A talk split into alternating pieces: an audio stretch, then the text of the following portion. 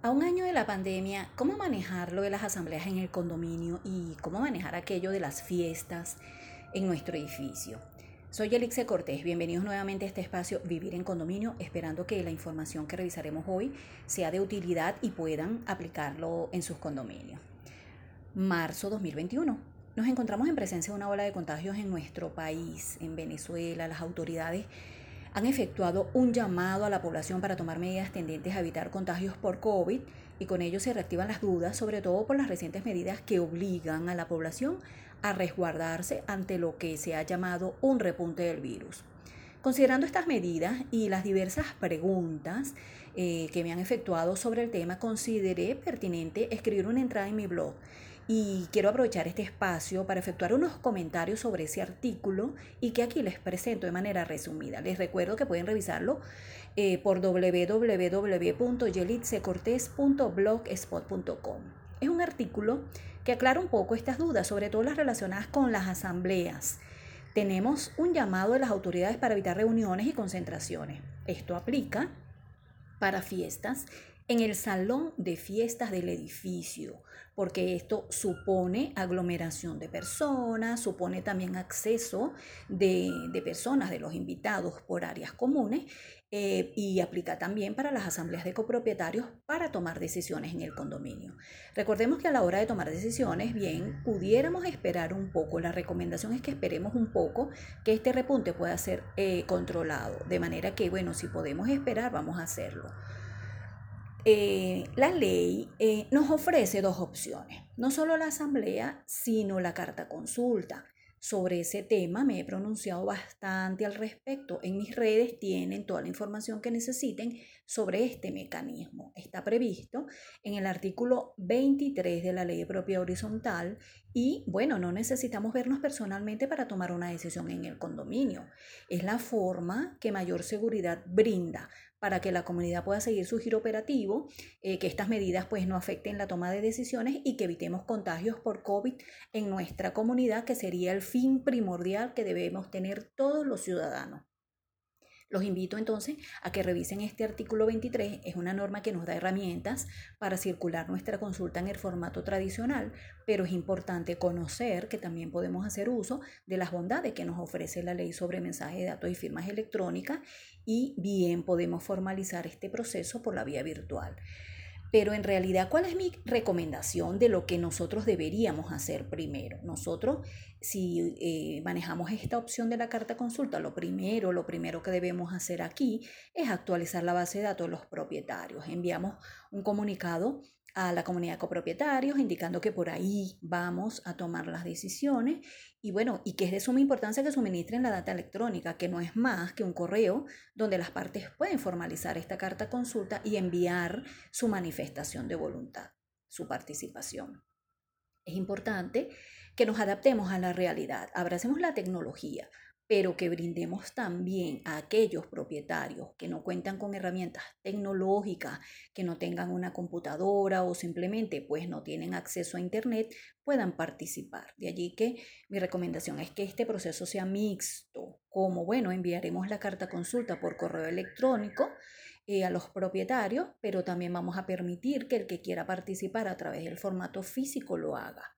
Serán contados, por supuesto, pero los hay y de eso debemos estar bien pendientes en nuestra comunidad. Es absolutamente necesario que todos los propietarios sean debidamente informados del proceso. Esto eh, considero que es un factor clave para que nuestra decisión sea oponible como de obligatorio cumplimiento a todos los propietarios, inclusive aquellos que decidan, aquellos que decidan por su propia cuenta no participar o, bueno, bien participando, manifiesten parecer contrario al de la mayoría. ¿Cuál es nuestra obligación? Nuestra obligación es informar a la comunidad que tenemos ese proceso en puerta para tomar una decisión. Yo quisiera hacer una pausa aquí para recordarles que debemos ser vigilantes del cumplimiento de la normativa contenida en el documento de condominio, en la ley de propiedad horizontal y vamos a aplicar adicionalmente esto es la ley eh, sobre mensajes de datos y firmas electrónicas. ¿Por qué digo esto? Porque la emergencia, la situación, la premura, la necesidad no debe ser excusa para incumplir con la norma vigente. Es importante que estemos claros con eso. Ahora bien, tenemos otra opción y es la asamblea virtual. Eso es perfectamente válido. Solo que debemos notificar previamente a la comunidad que lo haremos por esa vía para que los propietarios manifiesten eh, los canales de comunicación, se organice todo lo necesario este proceso y se garantice la participación de todo. Y aquí quiero enlazar a algo con lo que recién acabo de citar. Una asamblea virtual no significa que vamos a desconocer que hay formalidades que cumplir para que esta asamblea sea válida. Por ejemplo, nosotros igual debemos publicar en prensa o una convocatoria digital en un medio de comunicación de la localidad donde se encuentra el inmueble, pero debemos hacer esa, ese llamado previo. Nuestra convocatoria debe ser efectuada con por lo menos tres días de anticipación. Eso si su documento no indica otra cosa. Recordemos que para estos casos debemos ir primero al documento de condominio. Eso lo establece el artículo 22, 23 y 24 de la Ley de Propiedad Horizontal. Si la comunidad toma esta vía, el de la asamblea virtual, es necesario que se organice bien ese proceso, se dé a conocer a los propietarios, hay que igual trabajar para levantar un acta y cuidar esos detalles que una asamblea debe cumplir y que no se pueden desconocer porque se decida efectuarla de manera virtual. Hay una pregunta que me han hecho este, mucho, voy a compartirla aquí con ustedes y es esta. ¿Y si hacemos la asamblea en semana de flexibilización? Bueno, una asamblea puede efectuarse en las llamadas semanas de flexibilización habiendo constatado lo que recién acabo de citar. Claro que sí, podemos celebrar esas asambleas en esas semanas permitidas donde no tenemos dificultad de movilización, siempre, siempre que podamos dar cumplimiento a la normativa de bioseguridad. Recordemos que está vigente la resolución 090 que emana el Ministerio del Poder Popular para la Salud. Esta resolución establece la normativa sanitaria de responsabilidad social ante la pandemia está contenida en la Gaceta Oficial número 41.891 del 1 de junio de 2020. No es una gaceta nueva, no es una norma nueva, eso es el año pasado, pero eso está vigente. Esta resolución prohíbe, prohíbe las aglomeraciones de personas que pudieran comportar riesgo. Ahora, es la misma norma que indica que preferiblemente usemos espacios abiertos con suficiente ventilación para casos donde necesariamente no vamos a tener eh, un aforo que exceda los límites impuestos. Los invito pues a que revisen esta norma y eviten inconvenientes en sus condominios. En este sentido, pues entonces podemos celebrar nuestra asamblea en espacios abiertos y con el aforo permitido.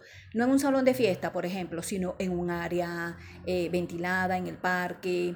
Eh, si tenemos una cancha en el edificio, la podemos hacer en la cancha. Si tenemos un área de estacionamiento abierto, eh, podemos efectuar nuestra reunión allí y tomar nuestras decisiones. En ese espacio debemos observar igual las reglas de distanciamiento social, el uso obligatorio del tapabocas y el uso de antibacterial o alcohol y demás normas de prevención.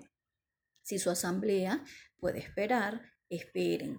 Recuerden que tienen también esta opción que acabamos de citar, que es la carta consulta. Sobre este tema también tienen un post por Instagram. Eh, recapitulemos un poco sobre mis redes. Por Instagram la cuenta es com.dominio. Por cierto que allá tienen un reciente post que he titulado A un año de la pandemia, ¿podemos celebrar asambleas de condominio? Mi cuenta en Twitter es Cortés Yelitze y el blog que les acabo de comentar www.yelitzecortés.blogspot.com. En todas mis redes tienen esto que acabamos de conversar. Espero que haya sido útil la información. Muchas gracias por su atención. Reciban un saludo.